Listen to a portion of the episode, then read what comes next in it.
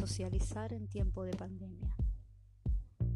Todo el mundo ve lo que aparenta ser. Pocos experimentan lo que realmente eres. Frase del célebre filósofo y escritor Nicolás Maquiavelo.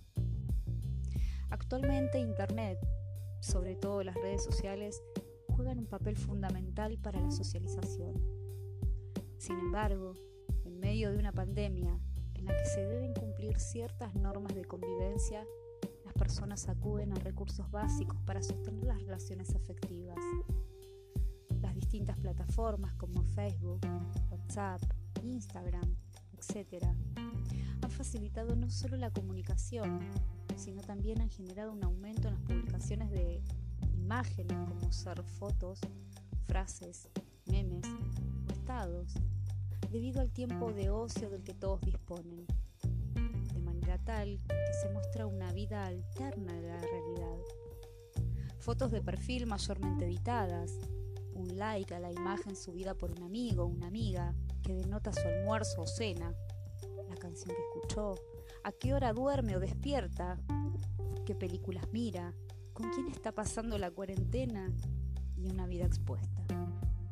Pero, ¿mostramos quiénes realmente somos?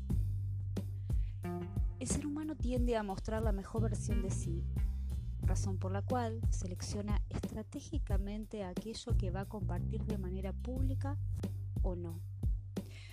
Todos tenemos una pizca de ego del que necesitamos recibir cierta gratificación que conlleve a mejorar o mantener nuestro estado de ánimo.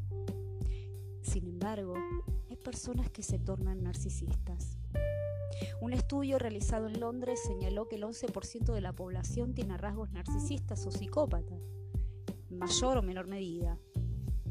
Y es este grupo característico quien más selectivo es para las publicaciones en las redes si es que las tienen, puesto que generalmente éstas los exponen y sería terrible para su imagen.